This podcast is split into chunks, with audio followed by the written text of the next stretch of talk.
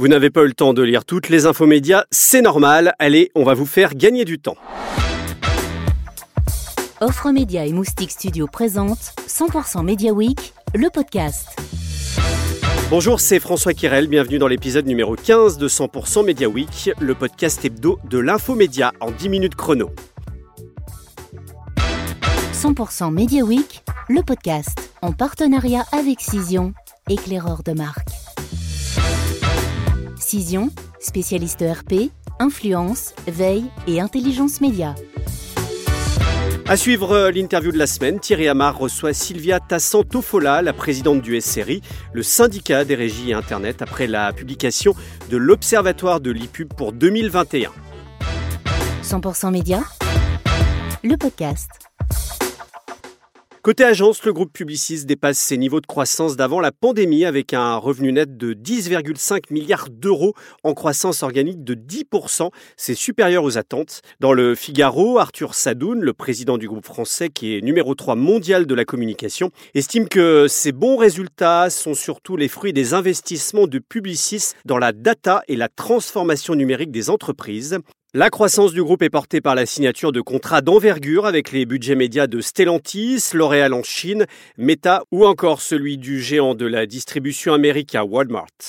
Comme on s'y attendait, la publicité digitale a connu un fort rebond en 2021 en France, retrouvant ainsi sa croissance d'avant-crise. C'est le titre de stratégie cette semaine, après la publication du 27e observatoire de l'IPUB pour 2021 par le SRI et l'UDECAM, un observatoire réalisé avec le cabinet Oliver Wyman. En 2021, le marché a enregistré une hausse de 24% par rapport à 2020 pour atteindre 7,7 milliards d'euros. Tous les leviers euh, sont en forme, hein, plus 25 5% pour le search, plus 22% pour le social, plus 31% pour le display. Tous les détails dans 100% médias qui précisent que la moitié de la progression du marché est due au search et que les plateformes représentent les deux tiers du marché. À ce propos, Thierry Amar a tendu son micro à Sylvia Tassantofola, la présidente du SRI et directrice générale de TF1 Pub. Bonjour Sylvia Tassantofola. Bonjour Thierry. Donc on a eu la publication de l'Observatoire ePub euh, SRI UDECAM 2021. Une question simple, hein. on voit que le, les GMA maintenant, parce que c'est Meta et pas Facebook, occupent les deux tiers euh, du marché. Est-ce qu'il y a un danger pour les publishers en France? Alors oui, clairement, c'est ce que je défends et c'est ce que j'ai euh, exprimé dans ma conclusion de l'Observatoire. C'est toujours le même combat sur l'enjeu de la faire chère. Nous avons les bonnes réponses pour favoriser ce rééquilibrage. Justement, quelles sont-elles ces bonnes réponses par rapport aux, agences médias et aux annonceurs bah, Comme je disais, c'est euh, notre proposition euh, en termes de qualité, en termes de transparence, en termes de contextualisation, tout le travail que finalement est porté par le label, le Digital Ad Trust, sur lequel voilà, nous on a de nouveau des belles ambitions sur les mois et les années à venir, et notamment renforcer les critères de qualité et de transparence, également intégrer des critères liés à la partie transition écologique, puisqu'on le sait, ça fait partie désormais euh, de nos enjeux euh, pour le marché. Donc voilà, comment en permanence euh, on réinvente la proposition pour être une alternative crédible, légitime, performante et qualitative au GMA. Alors pour autant, il y a quand même une situation un tout petit peu paradoxale, c'est que c'est euh, euh, Google, Meta, Facebook et autres sont des gros contributeurs au fait aux recettes publicitaires des médias. Hein, euh, publishers, euh, ils investissent, c'est Kantar qui le, qui, qui, le dit. Et donc il y a à la fois une position de concurrent, mais aussi à la fois une position de client aussi, y compris pour les agences. Hein. Alors c'est intéressant ce que tu soulignes, Thierry. Désormais, on est dans un monde où effectivement, je te rejoins et euh, je partage ça d'ailleurs aussi depuis euh, quelques temps. On n'est pas dans un monde blanc ou noir. Notre démarche, quand on a été effectivement euh, proposé à Google, à Facebook précédemment ou aujourd'hui à Amazon de rejoindre le SRI, c'est parce qu'on considère que il y a un enjeu de, de dialogue et finalement un enjeu non pas de compétition, mais de coopétition. C'est effectivement à la fois ce sont des concurrents et à la fois ça peut être aussi des partenaires euh, technologiques, des annonceurs, comme tu le soulignes.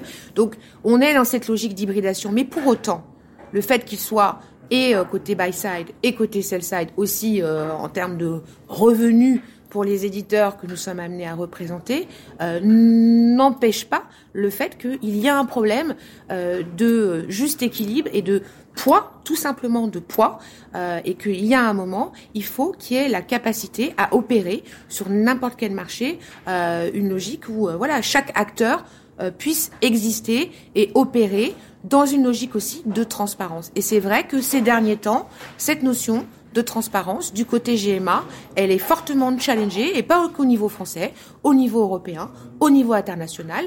Nous attendons des réponses.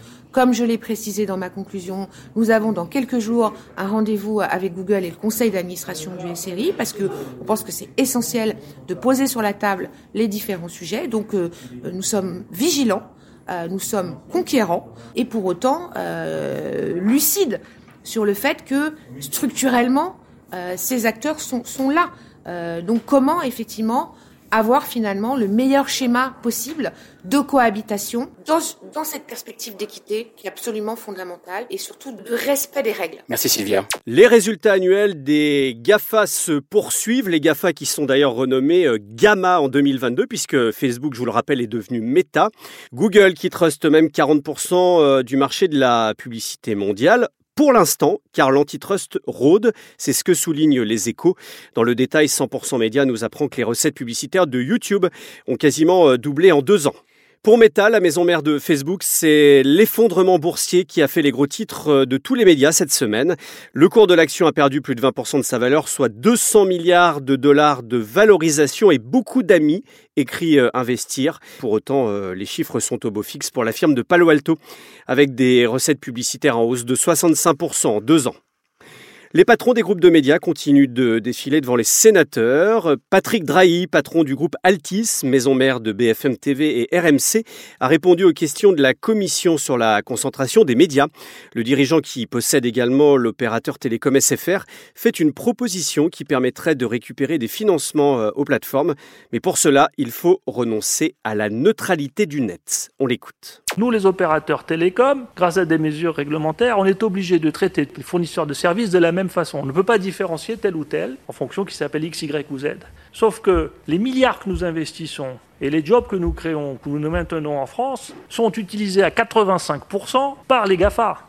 C'est-à-dire même réseaux télécoms, enfin nos réseaux télécoms, ceux, des, quatre des quatre grands opérateurs, sont le trafic le soir, 85% de ce trafic est utilisé par ces opérateurs. Alors on est arrivé à leur faire payer un petit peu d'impôts en France, mais c'est des, des, cacahuètes. France Télévisions s'affiche en grande forme dans le Figaro. Stéphane Sidbon Gomez, le directeur des programmes et des antennes, revient sur les résultats d'audience du groupe public qui retrouve une part comparable à celle de 2012. Selon lui, c'est une validation de la stratégie de réorganisation et de complémentarité. Même si France 2 regagne des parts de marché sur les moins de 50 ans en journée, l'âge moyen des téléspectateurs s'envole et s'élève à 61 ans désormais. Qu'un large socle de notre audience soit constitué de téléspectateurs âgés de plus de 50 ans n'est pas un problème. En revanche, nous avons un enjeu stratégique, regagner du terrain sur les actifs. C'est ce que souligne Stéphane Sidbon Gomez. 100% Média, le podcast. Quand un acteur majeur de la grande distribution, un média en vue, unissent leurs forces, Carrefour et Brut ont annoncé cette semaine la création d'une joint venture dédiée au live shopping. Le magazine LSA détaille d'ailleurs les contours de cet accord inédit.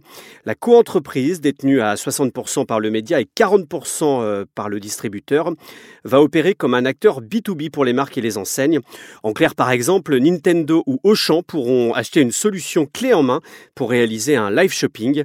Dès cette année, Brut Shop ambitionne de diffuser 1000 lives en France contre 50 réalisés par Carrefour en 2021.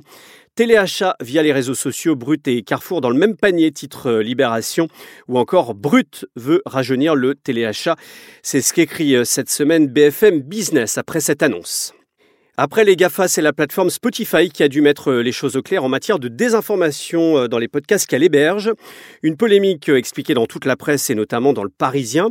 Le géant suédois du streaming musical a annoncé une série de mesures interdisant par exemple les fake news scientifiques et introduit désormais des liens vers d'autres podcasts pour guider ses utilisateurs vers des informations factuelles sur le Covid-19.